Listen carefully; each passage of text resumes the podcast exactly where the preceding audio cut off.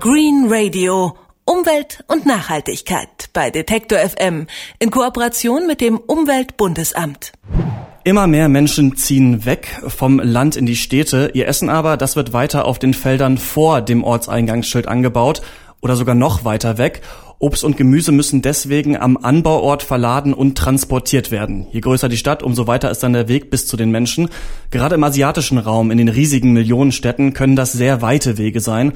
Aber auch nach Berlin, Hamburg oder München müssen Obst und Gemüse oft viele Kilometer transportiert werden. Aber solche langen Lieferwege müssen nicht sein. Das sogenannte Vertical Farming soll eine Alternative sein. Meine Kollegin Insa van den Berg ist bei mir im Studio. Hallo Insa. Hallo. Was steckt denn hinter dem Begriff Vertical Farming? Ja, dahinter verbirgt sich eine Art Hochhaus für Obst und Gemüse. Fachleute würden sagen, es ist eine landwirtschaftliche Fläche, die in Gebäuden übereinander gestapelt wird. Es ist letztlich ein bisschen so wie beim Menschen, der vom Land, von großflächigen Höfen in die Stadt in Wohnungen übereinander gezogen ist. Und bei dieser vertikalen Landwirtschaft werden halt keine Wohnungen gestapelt oder Menschen, sondern Pflanzebenen. Und das kann sowohl in einem sehr kleinen Maßstab passieren, zum Beispiel bei dir oder bei mir zu Hause, wo du dann in zwei Ebenen Kräuter ziehst, aber eben auch richtig groß. Da wird dann echt ein Hochhaus zum Stapelacker gemacht. Okay, habe ich noch nie von gehört. Verrückte Idee. Woher kommt die?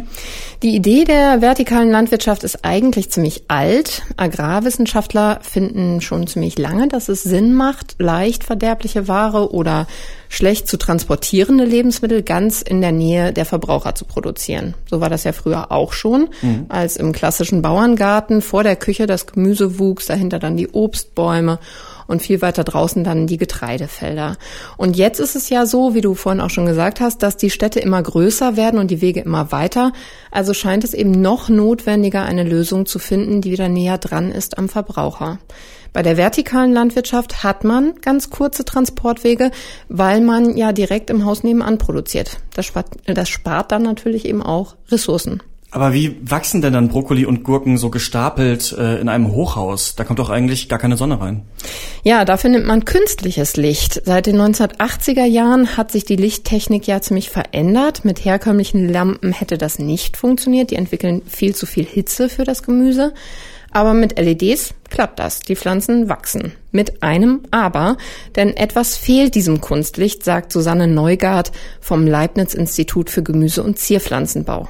Es fehlt der UV-Lichtanteil, der im Sonnenlicht ja ganz natürlicherweise vorhanden ist. Und der sorgt in der Pflanze dafür, dass Stoffe gebildet werden, die zu Geschmack, zu Farbe, zu Aroma beitragen. Und diese Stoffe werden in solchen Systemen deutlich weniger gebildet. Okay, aber künstliches Licht verbraucht ja dann auch Strom. Also haut man da dann nicht die Energie wieder raus, die man eigentlich durch kürzere Transportwege einsparen wollte? Ja, das ist berechtigte Kritik an dem System der vertikalen Landwirtschaft. Die Beleuchtung kostet Energie, auch die Pumpen für Nährlösungen, mit denen die Pflanzen versorgt werden. Das hat man beim Anbau auf dem Feld in der klassischen Landwirtschaft natürlich nicht. Die Wissenschaft sucht da nach einer Lösung und die könnte darin bestehen, dass wo Licht ist, auch Wärme produziert wird, sagt Nico Domurat, wissenschaftlicher Leiter der Dresdner Integra GmbH, einem Institut für Technologien im Gartenbau. Im Gewächshaus ist es so, wenn es mir zu warm ist, weil eben die Sonne zu viel Wärmeenergie eingetragen hat, dann öffne ich die Lüftung und dann geht die Energie nach draußen. Diesen Lüftungsklappeneffekt, den möchten wir gerne im Vertical Farming unterbinden, indem wir einfach versuchen, die Wärmeenergie entweder rückzugewinnen. Das ist natürlich immer verlustreich, aus Wärme wieder elektrische Energie zu machen oder eben tatsächlich nachzunutzen, indem man die auflaufende Wärme entweder in anderen Gebäudeteilen benutzt oder sogar stadtintern in Nachbargebäuden nochmal nachnutzen kann. Befürworter der vertikalen Landwirtschaft halten dann auch weiter gegen diesen Energieverbrauchsvorwurf und zählen auf, dass auf der gleichen Grundfläche dafür ja auch 10 bis 15 Mal so viel produziert werden kann und dass man 24 Stunden, 365 Tage im Jahr anbauen kann man also von Jahreszeit und Tagesverlauf unabhängig ist. Und darüber hinaus sei es ein ganz großer Vorteil für die Umwelt, dass durch diese Stapelacker landwirtschaftliche Flächen in Biotope zurückgewandelt werden können oder wir eben nicht noch mehr neue Grünflächen für den Anbau von Lebensmitteln verwenden müssen. Okay, also Licht haben wir abgehakt, Strom haben wir, aber Pflanzen brauchen ja auch einen Boden zum Wachsen. Wird die Erde dann in die Hochhäuser rein transportiert? Nee, die Pflanzen wachsen ganz ohne Erde mit einer ganz gezielten Pflanzenernährung in ganz schnellen Produktionszyklen hintereinander. Da hat man dann zum Beispiel eben nicht mehr dieses Problem mit dem Sand im Mund, weil man den Salat nicht richtig mhm. gewaschen hat. Und man soll wohl auch weniger Pflanzenschutzmittel und Insektizide einsetzen müssen, weil es ja ein geschütztes Gebäude ist, in das die Insekten zum Beispiel gar nicht mehr reinkommen. Heißt aber nicht, dass es gar keine Probleme mit Schädlingen gibt, sagt die Ernährungswissenschaftlerin und Lebensmittelchemikerin Susanne Neugart. Auf der anderen Seite hat man vielleicht auch Probleme eher mit Pilzen. Gerade so diese Nährlösung Pilze, das kann ein Problem sein in solchen Produktionen. Was das Schöne dabei ist, ist eigentlich, dass man wie kleine Abteile hat. Dass man wirklich also auch nur das Abteil behandeln muss, was tatsächlich befallen ist und nicht das Nachbarabteil und nicht einfach, wie man das klassisch kennt, mit einem großen Flieger übers Feld fährt und erstmal pro forma alle behandelt, weil es könnte ja sein, dass sich irgendwas durch Wind oder ähnliches transferiert. Das hat man natürlich da nicht. Was man allerdings dazu sagen muss, ist, dass eben hier insbesondere mineralische Düngung eingesetzt wird ganz gezielt. Damit kann eine solche Produktion auch kein Biosiegel erhalten. Und wie genau muss ich mir dann die Arbeit eines Landwirts in so einer vertikalen Landwirtschaft vorstellen? Das ist offensichtlich ganz schön andere Arbeit, als wir das so vom Feld kennen. Ich war mir ja zugegebenermaßen erst gar nicht so ganz sicher, weil sich das für mich doch alles irgendwie ein bisschen abgespaced anhört. Mhm ob da überhaupt Menschen arbeiten. Das habe ich dann auch Nico Domurat gefragt, den wissenschaftlichen Leiter des Dresdner Instituts für Technologien im Gartenbau, und der hat da ein bisschen gelacht. Funktioniert nicht wie bei Charlie und der Schokoladenfabrik. Es ist also tatsächlich, dass da äh, auch Menschen arbeiten und natürlich auch die Umgebung nicht nur an das Pflanzenwachstum angepasst wird, sondern bei Bedarf natürlich genauso an unserer Vorstellung als Mensch, an eine vernünftige Arbeitsumgebung angepasst werden können. Das betrifft zum einen die Lichtqualität, ne, dass man also weg von diesem oftmals pink erscheinenden LED-Licht zu einem ordentlichen Arbeitslicht kommt, dass die Temperaturen dementsprechend angepasst werden etc so dass also dort die Menschen, die dort arbeiten dürfen, auch arbeiten können. Dann muss man auch dazu sagen, viele von uns arbeiten ja gar nicht mehr in der Landwirtschaft. Das ist eigentlich eine ziemlich schwere Arbeit, wenn man das nie als Hobby betreibt im heimischen Garten.